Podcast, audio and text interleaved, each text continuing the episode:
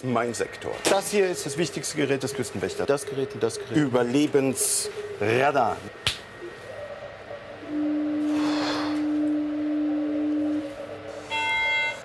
Mayday, Mayday. Hello, can you hear us? Can you hear us? Can you... Over. We are sinking. We are sinking. Hello? This is the German Coast Guard. We are sinking. We're sinking. What are you thinking about?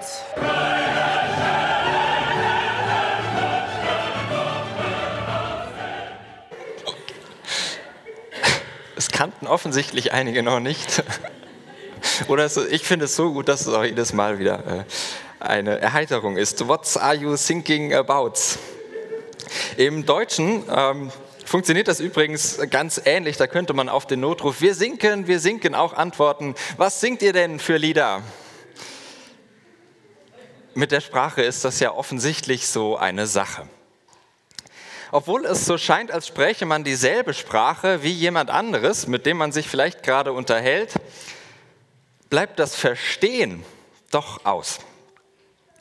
Die eigene Sprache, die beherrscht man in der Regel ja auch ganz gut, zumindest so grundsätzlich, dass man sich einigermaßen verständlich machen kann.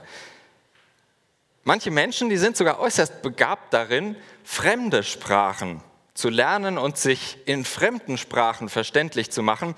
Mich fasziniert sowas ja, wenn Menschen viele oder eine andere Sprache als die eigene toll beherrschen und äh, fließend sprechen. Die meisten Fremdsprachen, die ich gelernt habe, die spricht man heute nirgendwo mehr, außer vielleicht im Vatikan.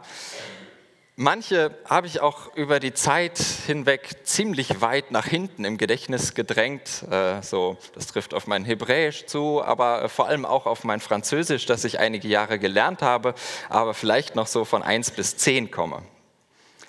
Aber eine meiner erlernten Fremdsprachen, die ich gelernt habe, die ist etwas ganz Besonderes. Und vielleicht findet ihr raus, wenn ich sie beschreibe, welche Sprache das ist. Manche halten sie ebenfalls für tot. Andere sprechen sie nach wie vor fließend. Sie ist vermutlich weltweit ebenso verbreitet wie verpönt. Frech gesagt glaube ich, wer sie fließend spricht, der versteht sie womöglich selbst. Manchmal nicht ganz so genau. Und ich bin überzeugt, je häufiger man sie einfach so benutzt, desto weniger Sinn ergibt sie. Und zurück zum Video, was wir eben gesehen haben. Selbst wenn zwei Personen dieselben oder die gleichen Worte dieser Sprache benutzen, meinen sie manchmal ganz grundverschiedene Dinge. Hat jemand eine Idee? Gerne reinrufen. Kanaanäisch, richtig. Oder die Sprache Kanaans eine der vielleicht ersten Fremdsprachen oder die erste Fremdsprache, die ich gelernt habe. Ich wurde auch als Kind in so einer Gemeinde gesegnet und bin da aufgewachsen. Je nachdem, was das für eine Gemeinde ist, lernt man das recht schnell. Und ein tatsächlich, das ist ein tatsächlich einigermaßen gängiger und äh, meistens selbstironischer Begriff für einen frömmelnden Gemeindejargon von einer Sprache, die gern vom Blut des Lammes und von solchen Dingen spricht, die man außerhalb einer Gemeinde äh, komisch findet, nicht versteht, äh, vielleicht sich sogar fragt, oh, sind die ganz normal? Letztes Jahr titelte das christliche Satiremagazin Theolix Gemeinde feuert Pastor, nachdem er Kana Anäisch verlernt hat und schreibt dazu, selbst die einfachsten und klarsten Ausdrücke wie sich dem Herrn anvertrauen, Jesus ähnlicher werden, den alten Adam ablegen, entfallen ihm, sobald er an die Kanzel tritt. Schaut man noch ein bisschen im Internet nach, nach diesem Kana Anesh, dann findet man tatsächlich auch einen recht soliden und informativen Wikipedia-Artikel, der sogar ein kleines Wörterbuch Kana Anesh Deutsch enthält. Ich habe euch mal vier Beispiele mitgebracht. Das letzte habe ich natürlich angepasst. Äh, das steht so nicht in Wikipedia. Als ich noch in der Welt war, meint so viel wie bevor ich Christ wurde oder Christin. Liebe Brüder und Schwestern im Herrn oder eben liebe Gemeindemitglieder. Ich habe keine Freudigkeit ich habe keine Lust. Und zuletzt, wie gesagt, abgeändert, Bruder Rink dient uns heute am Wort oder Neudeutsch, Sebastian predigt heute. What are you thinking about? Dietrich Bonhoeffer, die spielte vor allem gegen Ende seines Lebens, als er schon in Haft war, in Briefen mit dem Gedanken, dass der Inhalt des christlichen Glaubens sich doch auch in eine, unverständliche, äh, in eine verständliche oder ohne eine unverständliche Spezialsprache ausdrücken lassen müsste, in verständlichen Worten, die jeder Mensch versteht. Ein höchst interessantes Unterfangen, das er leider nicht mehr fertigstellen konnte. Und der spannende Theologe Paul Tillich beschrieb in einer Predigt fast zur gleichen Zeit wie Bonhoeffer ein ganz ähnliches Anliegen. Und dieses Zitat habe ich euch mal mitgebracht.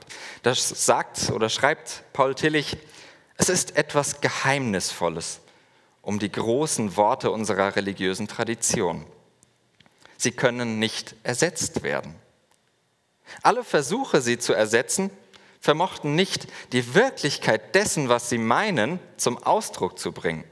Sie führten zu seichtem und kraftlosem Gerede. Es gibt keinen Ersatz für Worte wie Sünde und Gnade. Aber es gibt einen Weg, ihren Sinn wiederzuentdecken. Es ist der gleiche Weg, der uns in die Tiefe unserer menschlichen Existenz führt. In jener Tiefe wurden die Worte begriffen und da gewannen sie Macht für alle Zeiten. Da müssen sie von jeder Generation und von jedem von uns neu gefunden werden. Sünde und Gnade nennt Paul Tillich. Vermutlich trifft das genauso auf andere Worte zu wie Heil, Erlösung, vielleicht sogar Schöpfung, Himmelreich und ich glaube sogar das Wörtchen Gott gehört in die Reihe dieser Spezialvokabeln, die auf der einen Seite so ganz uneindeutig, manchmal vielleicht sogar völlig unverständlich sind, auf der anderen Seite aber eben auch unersetzlich, weil sie etwas ausdrücken, was eben nicht einfach anders ausgedrückt werden kann, weil etwas liegen bleibt, etwas auf der Strecke bleibt, wenn wir andere Worte versuchen zu benutzen. Weil diese speziellen frommen Vokabeln Erfahrungen aufbewahren, die eben nur in diese Worte hineinpassen. Und zu diesen Worten gehört auch das, worum es mir heute geht. zugegeben ein etwas umständlicher Anlaufweg, aber hoffentlich nicht äh, überflüssig deshalb. Denn verständlich über den eigenen Glauben reden zu lernen, das bedeutet auch immer wahrzunehmen, was denn eigentlich an der eigenen Tradition unverständlich ist, nach außen hin, für andere.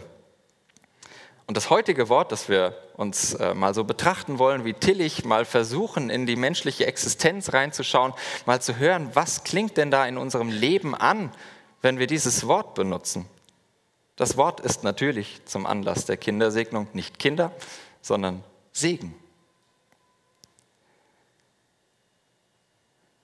Der Theologieprofessor Wilfried Herle, mittlerweile im Ruhestand, der hat erst 2012 in der vierten Auflage seines wichtigen Lehrbuchs zur Theologie, zur Dogmatik, einen immer noch sehr, sehr kurzen Abschnitt über den Segen aufgenommen.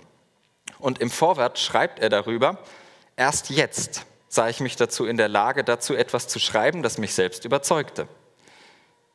Da war er schon über 70 und hatte ungefähr vier Jahrzehnte Theologie hinter sich hat schon viel nachgedacht über das, was denn so Segen sein könnte. Es scheint also gar nicht so einfach zu sein, über den Segen nachzudenken und über Segen etwas einigermaßen Verlässliches zu sagen, Segen zu verstehen, obwohl es in jedem Gottesdienst mindestens einmal auftaucht, in diesem Gottesdienst äh, schon sehr viel häufiger. Und nicht nur auftaucht, sondern auch noch praktiziert wird. Wir segnen. Wir werden gesegnet. Daher werde ich auch heute nicht eindeutig sagen können und euch erklären und einen Zettel mitgeben, wo drauf steht, so, das ist Segen, einfach auswendig lernen und gut, sondern wir versuchen uns mal anzunähern. Möchte verschiedene Sichtweisen, verschiedene Winkel dieses Wörtchens mit euch beleuchten. Und warum das so schwierig ist, das zeigt schon die Sprache, denn schon die verwirrt einigermaßen, wenn man über Segen nachdenkt. Schon das, wie wir über Segen reden, denn zum einen Menschen können andere Menschen segnen. Menschen fühlen sich aber auch von Gott gesegnet. Manche Dinge, manche Ereignisse, die bezeichnen wir als Segen. Wir bitten um den Segen, wir sprechen ihn aber auch zu und wünschen ihn anderen. Wir benutzen Segenstexte und gelegentlich Segensgesten. Wir halten unsere Hände über Menschen, legen Menschen die Hände auf. Und all diese ganz unterschiedlichen Dinge, die hängen an dem einen Wort, Segen, und ergeben so ein mehr oder weniger wirres Geflecht an Bedeutung. Und man könnte fast denken, what are you thinking about? Wollte man das Wort Segen wirklich verständlich machen, so im philosophischen Sinne von wir wissen genau, was so die Aspekte dieses Begriffs sind, müsste man das alles sortieren und fragen, wie das alles zusammenhängt. Das schaffen wir heute Morgen nicht und damit verschone ich euch auch. Aber wir versuchen mal so eine Schneise zu schlagen und zumindest mal so ein bisschen was auf dem Weg abzugreifen, um für uns vielleicht Segen ein bisschen besser zu verstehen. Schaut man sich die Begriffe länger an, dann kann man feststellen, dass es sich so in drei Bereiche einsortieren lässt. Wenn man nämlich fragt, was bedeutet es, Segen zu empfangen? Was ist das Besondere daran, Segen weiterzugeben? Und zuletzt drittens, wie erkennt man, was Segen ist und was nicht. Das Erste, Segen empfangen. Grundsätzlich bin ich ein Mensch, der total gerne etwas empfängt, Post zum Beispiel. Noch lieber natürlich Päckchen mit irgendwelchen Sachen drin. Ähm, und es kommt schon mal vor, dass ich mehrmals am Tag zum Briefkasten gehe und schaue, ob schon da was da ist, obwohl ich gar nichts erwarte, nur um zu gucken, ist da irgendwas Interessantes drin. Meistens nur Werbung, aber äh, ich kann zumindest was aus dem Briefkasten rausholen, das finde ich irgendwie schön. Merkwürdige Sache, aber ich empfange eben gern. Bei Geschenken fällt mir das schon etwas schwerer, denn die Überraschung bei so einem Geschenk, Geburtstagsgeschenk meinetwegen, die kann ja durchaus auch mal zur Enttäuschung werden.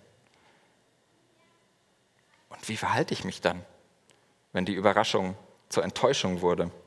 Das verunsichert mich so sehr, dass ich lieber ganz auf Geschenke verzichten würde, als mich dieser Unsicherheit, dieser Enttäuschung hinzugeben. Oder ich lege ausführliche Wunschzettel an, wo genau draufsteht, was, ich, äh, was mir eine Überraschung äh, bereiten würde. Aber diese Unsicherheit, die macht auch irgendwie was mit mir. Beim Segen liegen die Dinge erstmal, wenn wir mal ganz oberflächlich draufschauen, anders. Denn vom Segen erwarte ich ja ausschließlich Gutes. Irgendwie liegt das schon in der Grundbedeutung dieses Wortes mit drin, Gutes zu empfangen.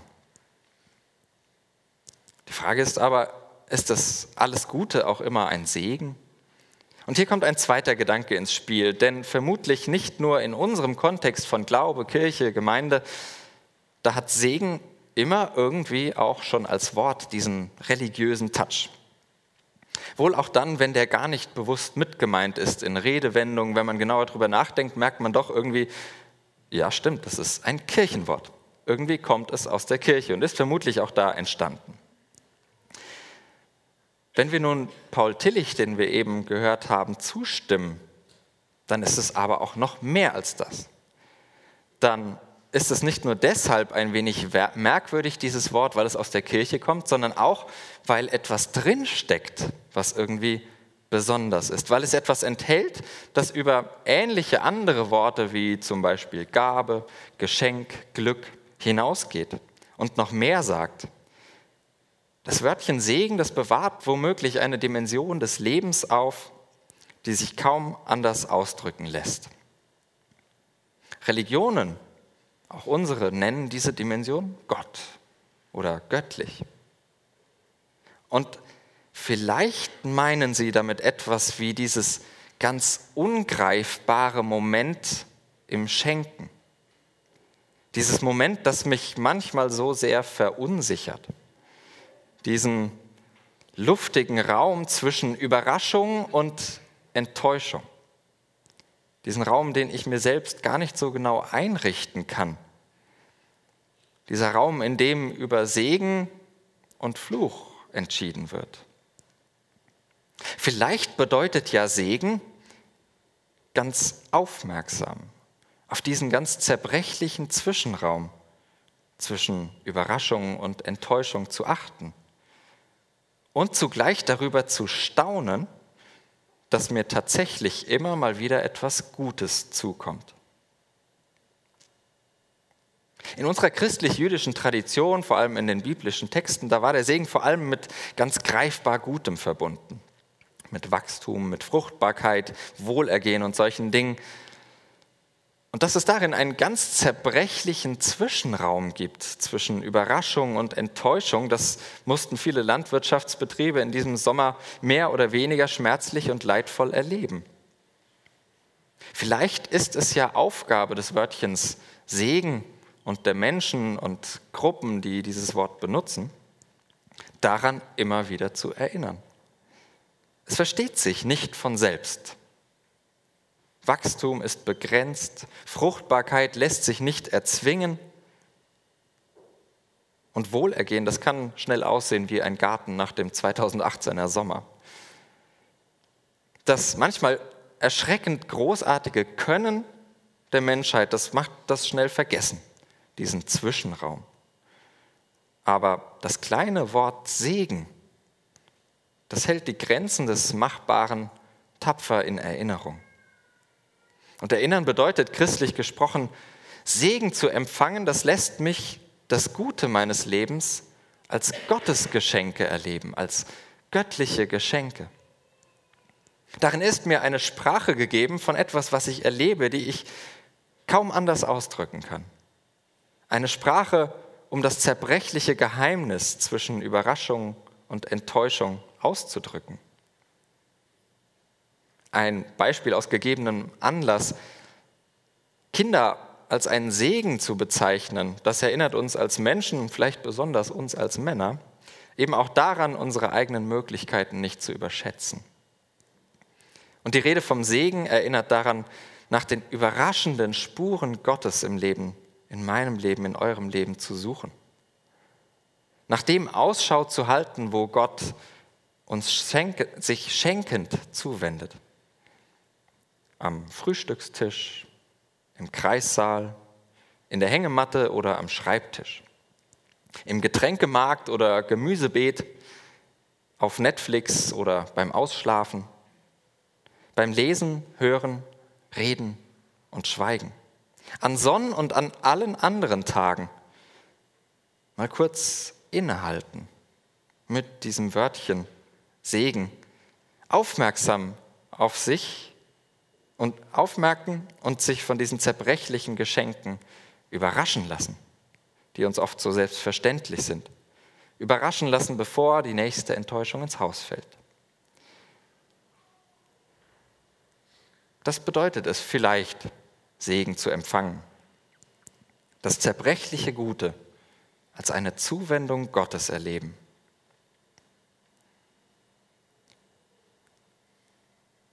Zweiter Gedanke, den Segen weitergeben. Das erste war jetzt ein Blick auf die Gabe, auf das, was wir als Segen bezeichnen, auf das Geschenk, auf das, was ich empfange und als Segen bezeichne. Und ja, das ist erstmal nicht viel anderes als das, was Glaube, wie ich ihn zumindest verstehe, ohnehin immer tut, nämlich Welt und Gott irgendwie zusammenzubringen.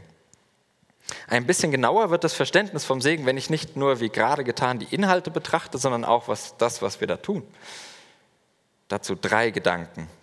Erstens stellt euch mal den fast äh, allsonntäglichen Abschlusssegen vor, wenn er so klingt. Gott segne und behüte, lasse sein Angesicht leuchten und sei gnädig, Gott erhebe sein Angesicht und schenke Frieden. Da fehlt etwas, nämlich die Anrede. Die Beziehung, die Beziehungsebene ist völlig ausgeblendet und mein Eindruck ist, Segen funktioniert ohne sie nicht. Das unterscheidet ihn ein wenig vom Beten, das ist auch im stillen Kämmerlein äh, möglich, segnen nicht.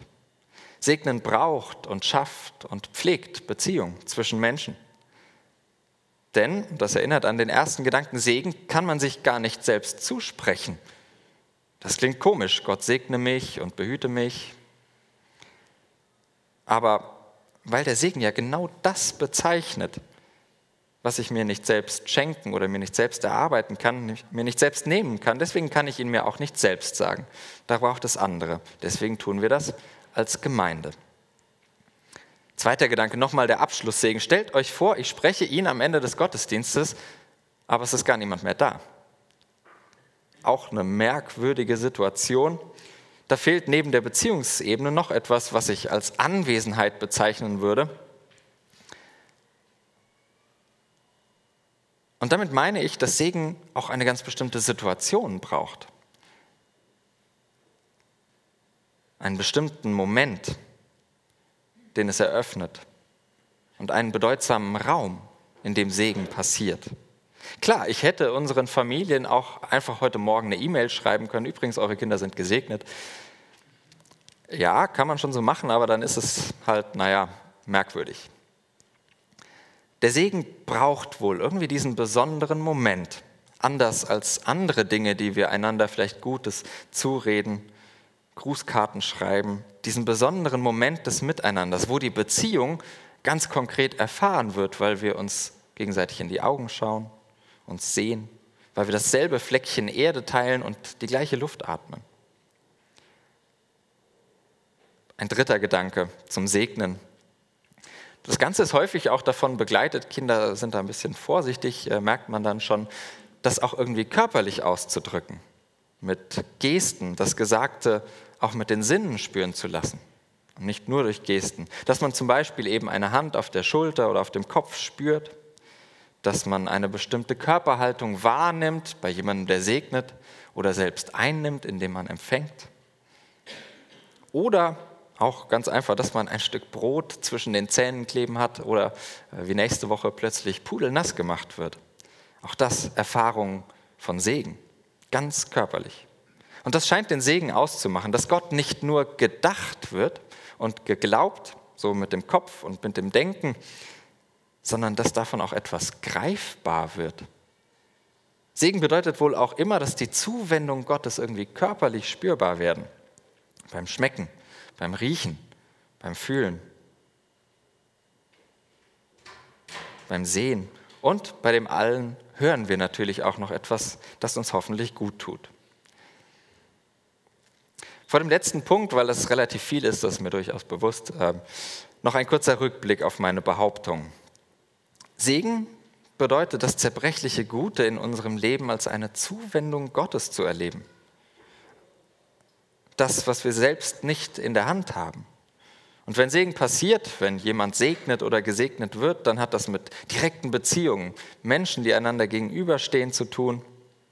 Dann hat das auch mit gemeinsamer Anwesenheit zu tun und ist auch immer eine Art körperliche Erfahrung.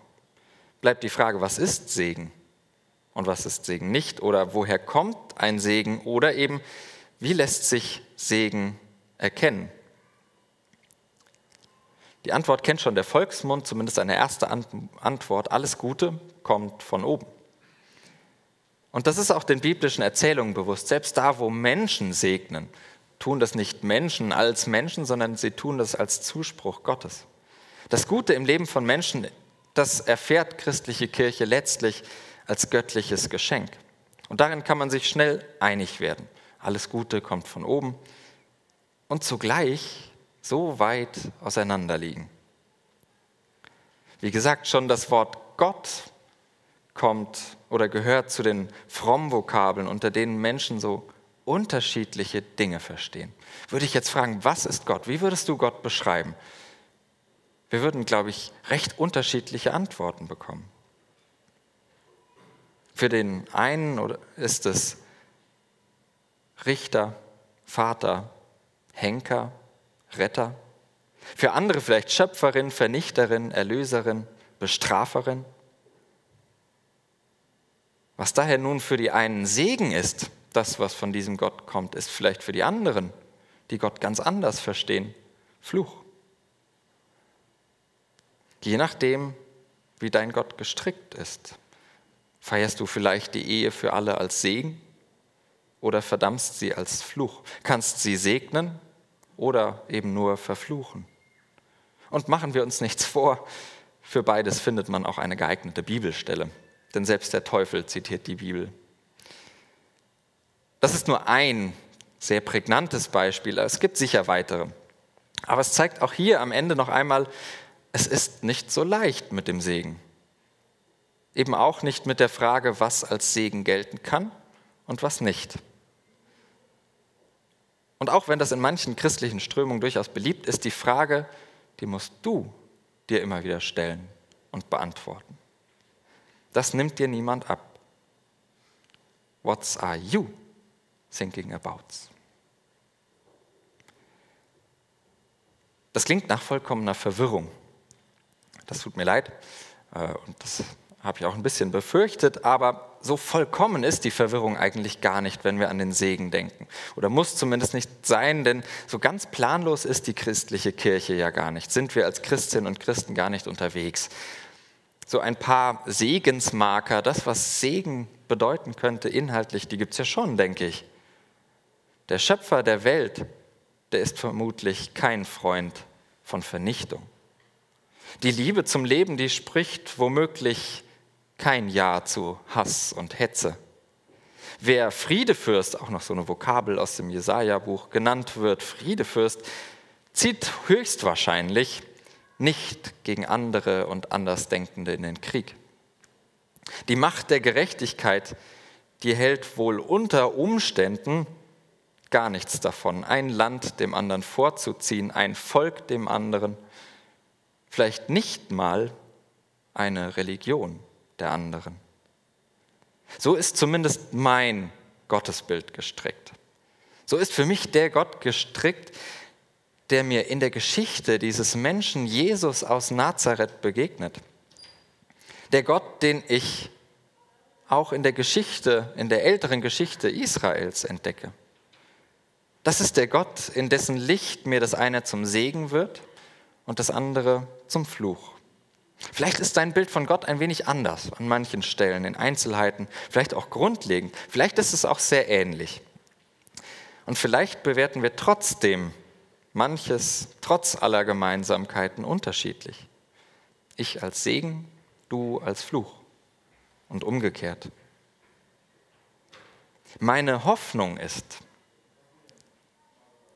dass Gott uns dieses Miteinander in so großer Verschiedenheit selbst zum Segen werden lässt. Sei es in unserer Gemeinde hier am Fischbacher Berg oder im ganzen Bund freier evangelischer Gemeinden, sei es in Siegen, Chemnitz oder Berlin, sei es in unseren Familien oder in der Fußgängerzone, egal wo, eben da, wo so unterschiedliche Menschen, die sich nicht mal darauf einigen können, was ihnen denn das Wort Gott bedeutet, aufeinandertreffen. Ich möchte die Verschiedenheit selbst als Segen erkennen lernen. Mit euch hier in der Gemeinde und mit vielen anderen.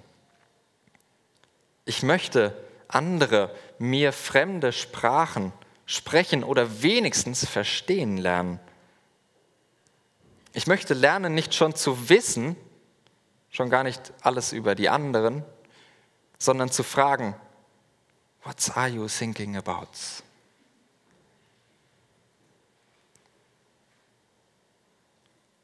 Aber wenn das Segen ist, dann ist es auch ganz zerbrechlich. Dann steht das in diesem geheimnisvollen Raum zwischen Überraschung und immer wieder auch Enttäuschung. Ein Raum, den ich vielleicht manches Mal betrete, wie der Elefant den Porzellanladen. Mag sein, vermutlich, höchstwahrscheinlich sogar. Aber der größte Segen ist eben dies, finde ich, dass es nicht in meiner Hand liegt und auch nicht in meiner Macht steht, diesen zerbrechlichen Zwischenraum zu verwalten. Anders gesagt, Segen lässt sich eben nicht erzwingen. Denn Segen bedeutet letztlich vielleicht ja auch gerade das, mich in aller Unsicherheit und Zerbrechlichkeit, in aller Verschiedenheit und Widersprüchlichkeit mich im Chaos aus Segen und Fluch in das fallen zu lassen, was hinter und über und unter allem waltet und verwaltet. nämlich Gott selbst. What are you thinking about? Lassen wir uns von Gott selbst die Sprache ins Herz legen, die Menschen in Not und Seenot nicht allein lässt, die Menschen zusammen und eben nicht gegeneinander aufbringt. Diese eine Sprache, nach der sich, glaube ich, so viele sehnen und die vermutlich ebenso viele verstehen. Die Liebe. Dazu segne uns Gott. Amen.